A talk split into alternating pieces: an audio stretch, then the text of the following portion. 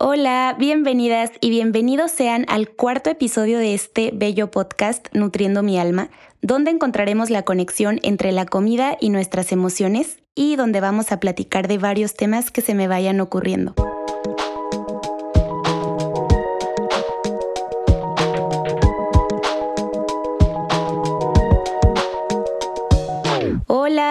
Estoy muy feliz y muy emocionada porque este ya es el cuarto episodio y sobre todo estoy muy contenta porque este es un tema que me han pedido de verdad muchísimo.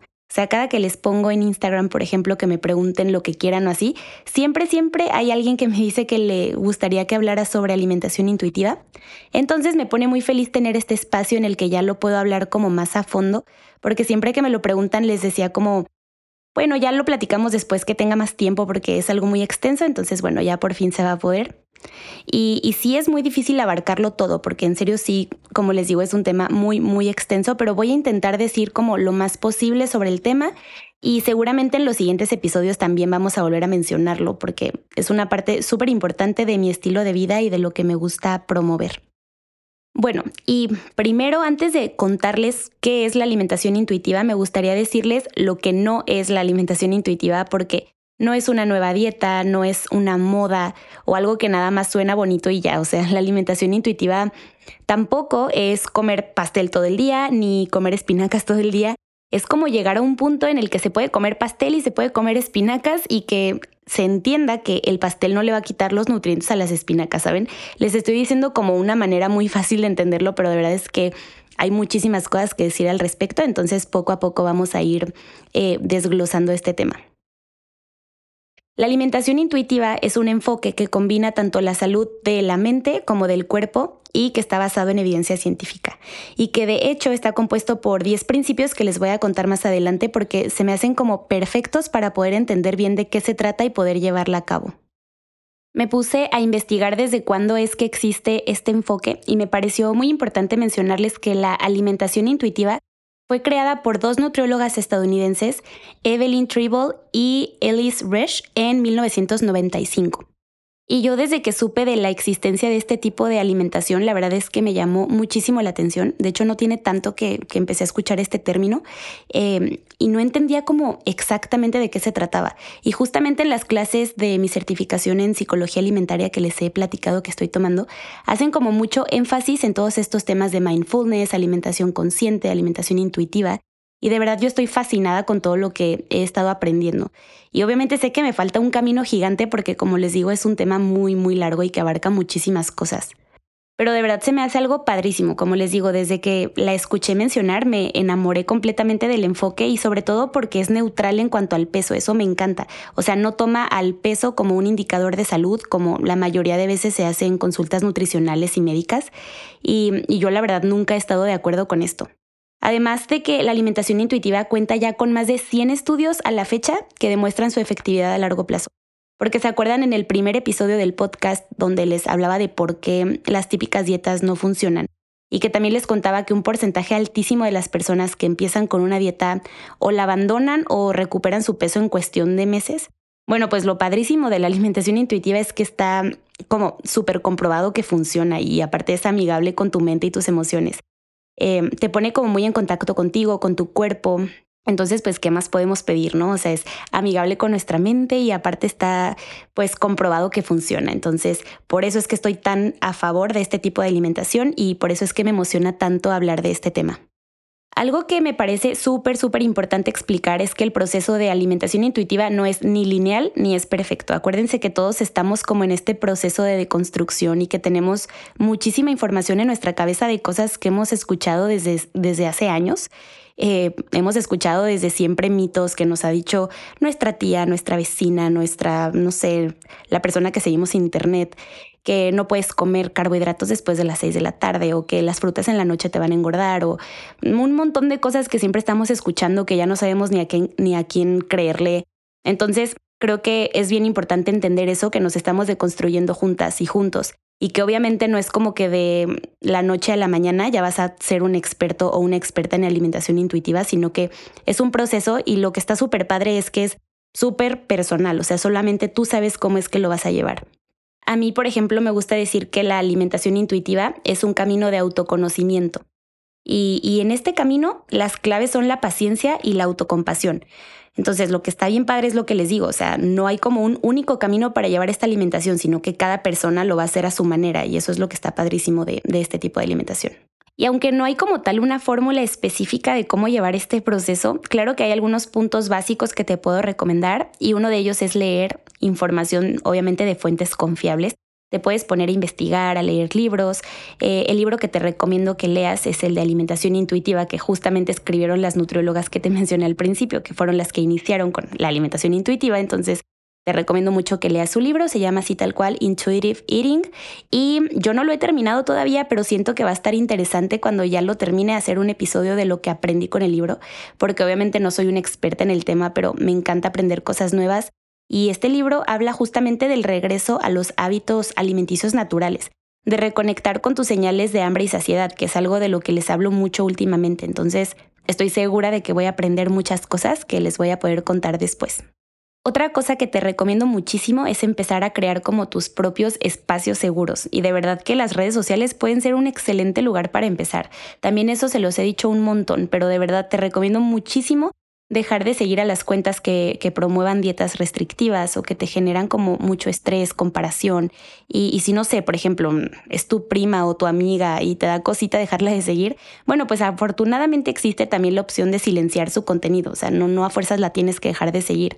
Em, pero es que de verdad, o sea, lo más importante es tu salud mental y solo tú tienes el control de lo que ves y lo que escuchas. Bueno, la siguiente es analizarte tú misma o tú mismo y analizar cómo está en este momento tu relación con los alimentos y con tu cuerpo, como para tener un punto base de dónde partir, porque tú te conoces mejor que nadie. Algo que me encanta y que hago muchísimo es cuestionar las creencias y mensajes que he recibido o que sigo recibiendo sobre la salud, la alimentación. Entonces, yo te recomiendo muchísimo eso. Siempre, siempre cuestiona lo que te digan y hasta tus mismos pensamientos. A mí me pasaba que antes, por ejemplo, si mis papás me decían como, ay, te invito por unos tacos o unas amigas me decían como, vamos a, no sé, a cenar pizza o lo que sea, y era como lunes, yo decía, ay, no, pero qué raro ir a cenar el lunes o comer este tipo de comida el lunes. Pero pues luego me puse a analizarlo y, o sea, ¿quién dijo que los lunes no son de cenar tacos? O sea, bueno, número uno, los tacos pues son un buen alimento, son un alimento completo. Y número dos, pues no hay días para comer ciertas cosas, ¿saben? Entonces a mí lo que me funciona mucho es yo misma cuestionarme, o sea, cuando me pasan este tipo de cosas como de, ay, voy a cenar tacos en lunes, decir, pues sí, ¿qué tienes? Un día de la semana más. Y no es como que los lunes sean para comer lechuga y los viernes sean para cenar tacos, ¿saben cómo? Entonces empezar a cuestionar esto me parece súper importante. Y bueno, como ya lo hemos hablado, la alimentación que sea basada en culpas, miedos, castigos, restricciones, pues obviamente no va a ser sostenible a largo plazo y definitivamente no es algo saludable. Por eso, la alimentación intuitiva es todo lo contrario, es un enfoque que permite reconectar con nuestro cuerpo para tomar decisiones basadas en el autocuidado y la compasión con una misma o con uno mismo.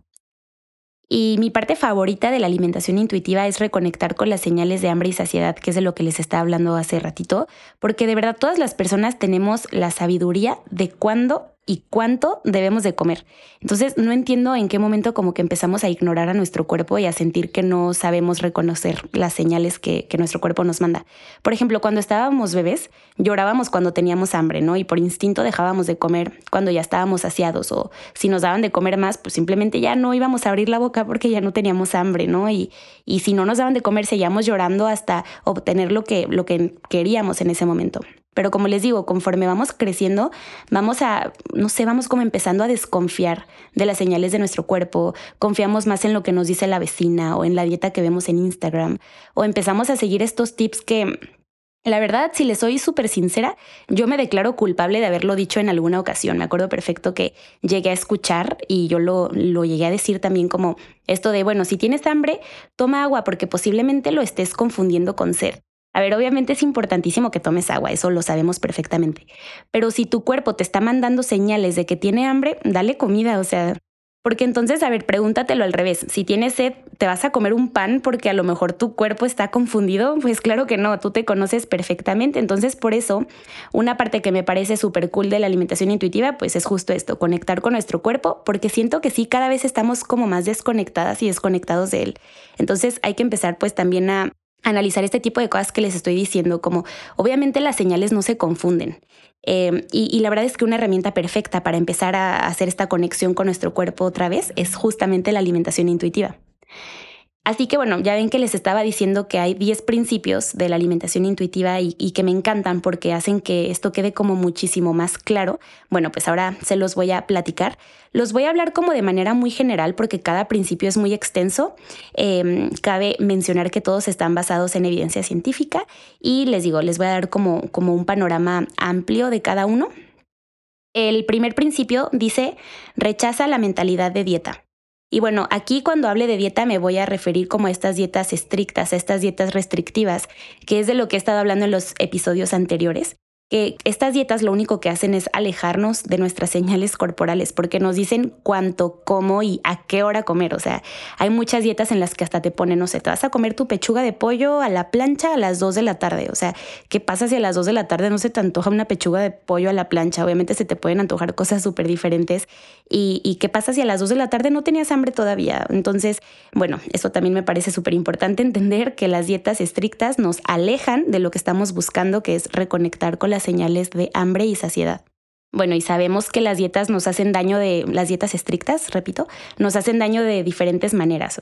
Estos datos me parecen muy importantes de, mencionar y es que uno de cada cuatro adolescentes que inician una dieta restrictiva desarrollan un trastorno de la conducta alimentaria. O sea, imagínense, la verdad es que las cifras sí son impresionantes. Otro dato que me pareció muy importante es que un niño tiene alrededor de 250 veces más riesgo de padecer un trastorno de la conducta alimentaria que de padecer diabetes tipo 2. Entonces, ¿por qué no se habla de esto? O sea, porque siempre estamos diciendo, no, es que no hay que comer tanto, porque luego el niño se va a enfermar y, y es que no, o sea, ahorita en tu adolescencia come casi puras frutas y verduras porque si no, este, te puede dar diabetes. O sea, siempre los, las preocupaciones están en este tipo de enfermedades o en los miedos a engordar, pero no se pone como la atención suficiente a los trastornos de la conducta alimentaria, que son enfermedades súper graves. Entonces, bueno, creo que no hay que dejar de darles la importancia que merecen. Entonces, pues sí, el punto número uno de rechazar la mentalidad de dieta me parece muy importante, porque como lo hemos mencionado, las dietas estrictas son un círculo vicioso de restricción, culpa, miedo, y, la verdad es que es muy difícil salir de este círculo. Entonces, por eso me parece súper importante el primer punto. Entonces, pues sí, se los repito. Punto número uno, rechazar la mentalidad de dieta. El punto número dos es honrar tu hambre. Y, honra tu hambre de una manera que de verdad la disfrutes, porque tu hambre es una señal de tu cuerpo que, pues te está pidiendo nutrientes, no, no es más, o sea, no tienes por qué distraer esta señal o, por qué pensar que que el hambre es tu enemiga y que solo está viniendo a, arruinar tu día cuando todo lo contrario, o sea, es algo que está ahí, es una señal de tu cuerpo. Y entonces hay que aprender a escucharla y a honrarla porque muchas veces eh, preguntas como muy comunes es como cómo aprender a identificar si es hambre, si es ansiedad, si es estrés o si es aburrimiento.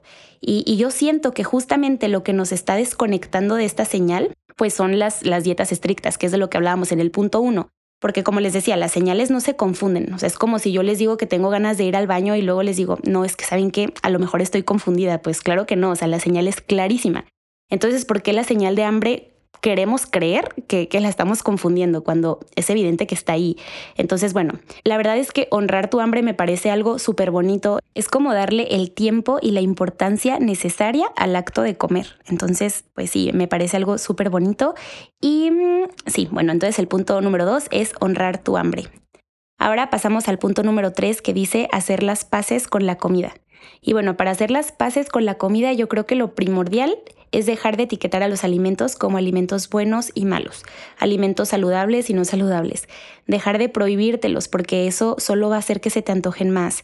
También eso hace que te desconectes de tu señal de saciedad, porque muchas veces lo que pasa, no sé, imaginémonos que tengo toda la semana con antojo de, no sé, chocolate y me lo estoy prohibiendo y prohibiendo, que pues son consejos que o ejemplos que siempre les doy, pero supongamos que entonces toda la semana lo tuve ahí presente ese antojo y ya por fin llegó el sábado y la verdad es que como tanto tiempo me lo prohibí, ya no estoy tan en contacto con mi señal de saciedad y solamente estoy comiendo como con este impulso por no haber comido chocolate en toda la semana y como por todo el antojo acumulado, no sé cómo decirlo. Entonces creo que eso también nos aleja muchísimo nuestras señales de hambre y saciedad. Entonces, bueno, em, creo que tenemos que empezar a ver a la comida como algo más que solo calorías, porque la comida también nos nutre emocionalmente. pónganse a pensar si algún día, no sé, llegan cansados del trabajo, de la escuela o tuviste un mal día, la verdad es que comer algo rico sí te hace sentir mejor. Entonces también ponte a pensar que no solamente te está nutriendo pues físicamente, sino que la verdad hace maravillas también en nuestra mente.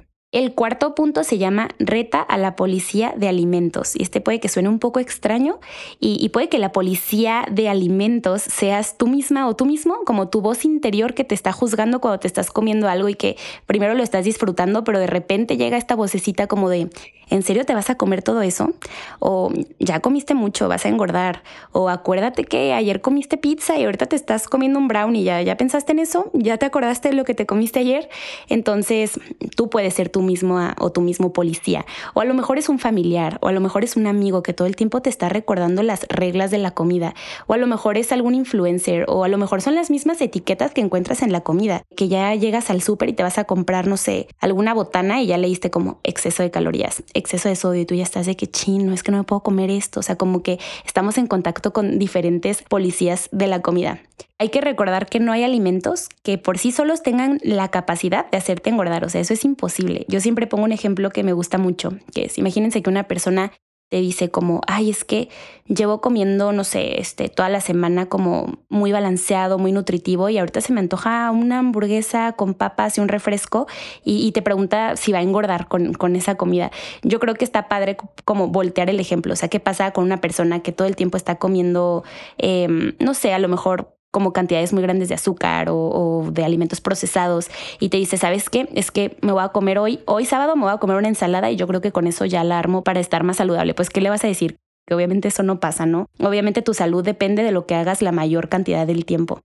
El principio número 5 dice sentir tu nivel de saciedad. Este principio se refiere a identificar la saciedad y decidir por ti misma o por ti mismo si quieres seguir comiendo o si quieres detenerte. Porque no creas que se refiere a sentir saciedad y a fuerzas dejar de comer en ese momento. Porque si hay situaciones específicas como a lo mejor estar festejando un cumpleaños o algo así, y a lo mejor va a haber mucha comida rica a tu alrededor y quieres probar un poquito de todo y está bien. Pero lo importante es saber cómo te sientes cuando aún no estás satisfecha y cómo te sientes cuando ya lo estás.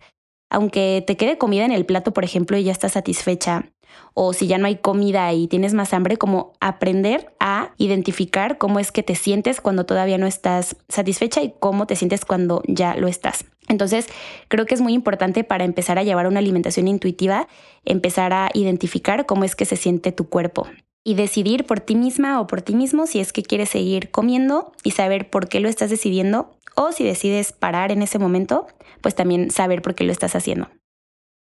El principio número 7 dice enfrentar tus emociones sin utilizar la comida. Y aquí quiero aclarar que no quiere decir que comer de manera emocional esté mal, porque no es así. Y de hecho vamos a hablar de esto en uno de los próximos episodios, les voy dando por aquí un spoiler. Em, pero pues a lo que se refiere este principio es a encontrar otras herramientas además de la comida para manejar tus emociones porque muchas veces como que a lo mejor, no sé, estamos tristes y recurrimos a la comida como para sentirnos mejor, pero estoy segura que hay otras actividades que también te pueden generar placer, entonces no recurrir automáticamente a la comida como la única herramienta que te puede hacer sentir mejor. También puedes pensar en cuál otra actividad puede ayudarte y ya que tengas como un abanico más amplio de opciones, elegir la que creas que en ese momento te va a hacer sentir mejor. Si en ese momento crees que realmente la comida es lo que va a hacerte sentir mejor, está perfecto. Va a haber ocasiones en las que sea así y está bien, no pasa absolutamente nada. Pero lo que, lo que es muy importante de este principio es aprender a, pensar en más opciones, o sea, que no sea lo único que hagas como por impulso, sino que también aprendas a ver otras, otras maneras en las que puedes llegar al mismo propósito, que es sentirte mejor. El principio número 8 dice respeta tu cuerpo y bueno, sabemos que el respeto es la base literal de todo y en la alimentación y en la aceptación corporal pues no es la excepción. Todos los cuerpos merecen respeto, se vean como se vean. Y algo muy importante es también dejar eh, que cada persona viva su vida, si es delgada, si es gorda, si lo que sea. O sea, obviamente primero, como siempre les digo, preocúpense por ustedes mismas y por ustedes mismos. Eh, pero es bien importante también preocuparnos por los demás, o sea, por no hacerlo sentir mal, dejar de hacer comentarios, porque obviamente el respeto es tanto para una misma, pero también para los demás. Entonces, creo que es muy importante, pues eso, entender que no podemos estar haciendo comentarios de los cuerpos de las demás personas si no queremos que las demás personas también se pongan a hacer comentarios de nuestro cuerpo. O sea, yo creo que cada quien que viva su vida y ya hay que dejar de opinar de cuerpos ajenos, creo que eso ya es momento de dejarlo ir.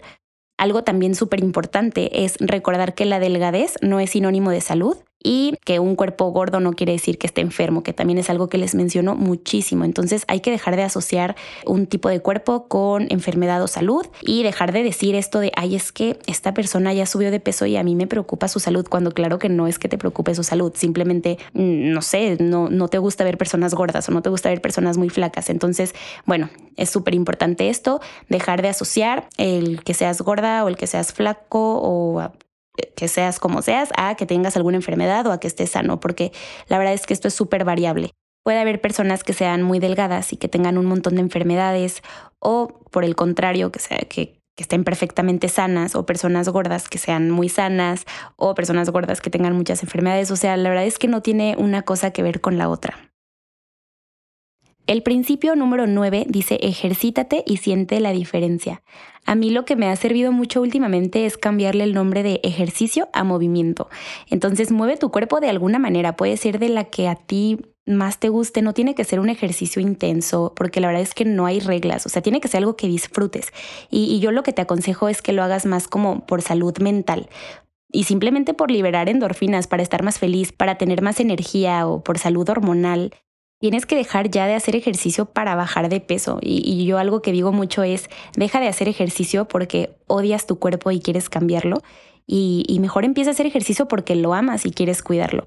Yo la verdad es que tengo un tema con el ejercicio, también siempre les digo cuando me preguntan qué ejercicio hago y así, a mí me cuesta bastante.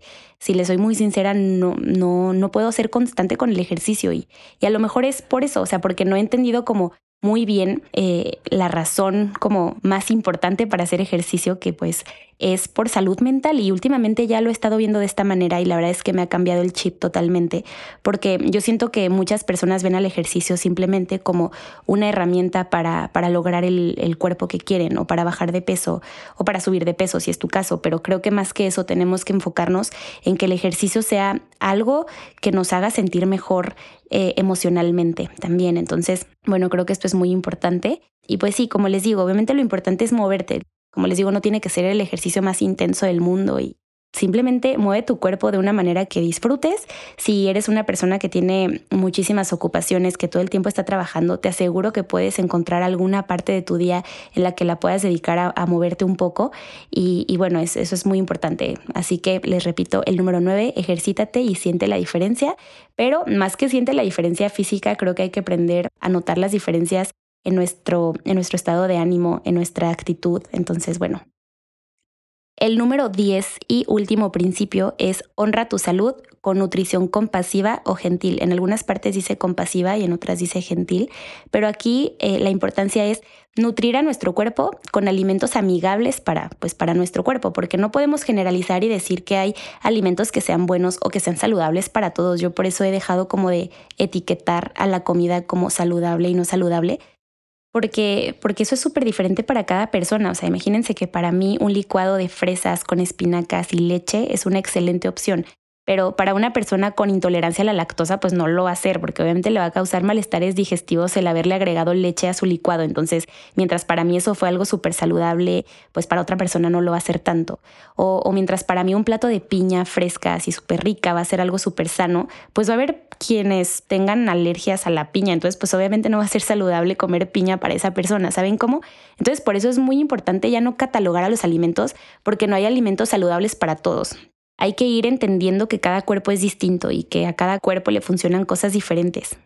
No sé, imaginémonos a una persona que, presenta anemia, pues obviamente esa persona tiene que buscar alimentos que tengan hierro, que puedan ayudarle a mejorar su condición. Entonces hay que ir entendiendo qué alimentos necesitamos según nuestra condición. Si tienes colitis, si tienes gastritis, pues obviamente vas a ver qué alimentos son los que tienes que evitar y qué alimentos son los que le caen bien a tu cuerpo. Si una persona presenta diabetes, pues obviamente va a tener que informarse de cómo combinar los alimentos, sobre todo, por ejemplo, los carbohidratos, para que no eleven tanto sus niveles de glucosa y va a entender cómo, cómo es que funcionan estos picos de glucosa y va a entender cómo combinarlos. Por ejemplo, combinar los carbohidratos con, con, grasas o con proteínas. Entonces no es que no comas ciertos alimentos, sino entender cómo es que los puedes combinar, cómo es que los puedes incluir en tu día a día. Entonces, pues entender que, que hay alimentos que a ti te van a caer súper bien y otros que no tanto.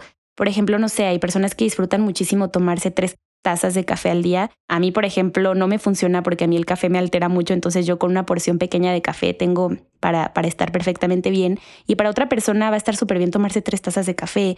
O si a una persona, sabes que es que le inflama mucho el brócoli, pero a la otra no. O sea, la verdad es que cada cuerpo es un mundo, entonces no podemos generalizar y decir que hay alimentos sanos y alimentos no sanos, porque pues no es así. Bueno, y después de estos 10 principios de la alimentación intuitiva, yo quiero agregar un consejo que, que, siempre doy y que siempre voy a dar, que es buscar el acompañamiento de profesionales de la salud que de preferencia estén enfocadas o enfocados en alimentación intuitiva. O sea, que sean, por ejemplo, nutriólogas no pesocentristas, que, que como su nombre lo dice, pues no se enfoquen en el peso, para que puedan acompañarte en tu proceso, pero no pongan en riesgo tu salud mental ni tu relación con la comida. Porque, a ver, la verdad yo sí recomiendo que primero vayas con un profesional de la salud a que te oriente sobre el tema, porque no es como que de un día a otro vas a empezar a comer como se te ocurra, porque también es súper importante conocer lo que requiere nuestro cuerpo para estar bien nutrido. Entonces, Creo que esto sí es demasiado importante y no quería que se acabara este episodio sin antes decirles eso, que de preferencia, o bueno, lo que yo recomiendo es que sí se acerquen a una nutrióloga o a un nutriólogo que, que tenga como este enfoque de alimentación intuitiva o buena relación con la comida o, o así, porque de verdad te va a servir muchísimo para que aprendas cuánto aproximadamente y cómo es que tienes que comer para que después ya puedas tú empezar a alimentarte por tu cuenta. Yo, por ejemplo, digo, ahorita todavía no estoy dando consultas, pero en el momento que lo haga, yo una de las cosas que pienso mucho es decirles desde la primera consulta que yo no quiero que vayan conmigo de por vida, o sea, yo quiero que vayan conmigo a unas cuantas sesiones, simplemente explicarles, enseñarles cómo es que hay que comer para que después ustedes se vayan por su cuenta y empiecen a comer.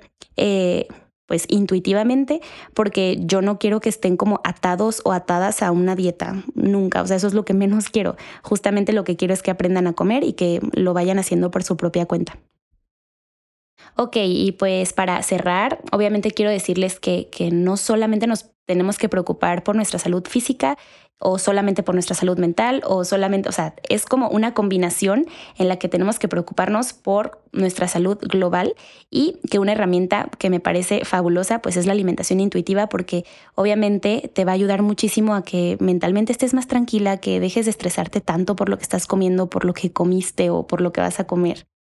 También algo que quiero decirles es que todas las personas nos podemos alimentar bien, porque luego esta es una creencia de que para alimentarte bien tienes que comprar cosas orgánicas y superfoods y cosas súper caras, cuando claro que no es así. Eh, todas las personas tenemos eh, diferentes pues recursos económicos, pero todas las personas podemos llevar una alimentación nutritiva. Entonces esto también es muy importante, que no creas que, que para ser sana o para alimentarte bien tienes que comprar todas estas cosas carísimas, claro que no. Em, todo esto de los superfoods y así, la verdad, yo creo que es pura mercadotecnia. Como nutrióloga, la verdad es que te tienes que adaptar al paciente, a sus posibilidades, a sus hábitos y, no el paciente se va a adaptar a lo que nosotros o nosotras queramos que coma. Entonces, bueno, eh, espero que les haya gustado este tema. La verdad es que la alimentación intuitiva me parece algo increíble y hoy justamente estaba pensando que somos como muy afortunadas o muy afortunados de vivir en esta etapa o en esta época en la que ya se está hablando como de opciones más amigables, eh, porque siento que años atrás pues solamente era como haz dietas estrictas para estar bien y para estar saludable y para estar delgada y creo que últimamente se dan como muchas opciones en las que podemos ya estar más en contacto con nuestro cuerpo y decidir nosotras y nosotros por nuestra alimentación, que siento que así debió de haber sido siempre y así tiene que ser siempre. Entonces, justo hoy que venía en el carro venía pensando en en la fortuna tan grande que tenemos de tener como estas alternativas y estas em, filosofías como muchísimo más acercadas o más adaptadas a, a un estilo de vida sostenible a largo plazo. Y bueno, la alimentación intuitiva es una manera súper gentil de alimentarnos, de despreocuparnos por el peso y de empezar a preocuparnos por la salud en general. Entender también la naturaleza de tu cuerpo y cuidarlo de la manera que te parezca mejor para ti misma o ti mismo. Y dejar de ver el subir de peso como lo peor que le puede pasar a tu cuerpo y a tu vida. Porque la verdad es que no tenemos el mismo cuerpo que hace años y también hay que ir entendiendo que el cuerpo va cambiando y que el cuerpo va a pesar más y que el cuerpo va a pesar menos en diferentes etapas de la vida y eso está bien. Entonces, bueno, pues sí, espero que, les haya gustado este tema, que les haya dejado algo, que, aprendan a, a adaptar estos 10 principios a su vida para poder empezar a llevar una alimentación intuitiva, que es algo que yo siento que todos deberíamos de hacer. O sea, yo siento que todas las personas debemos aspirar a llevar una alimentación intuitiva. Me parece algo increíble, maravilloso.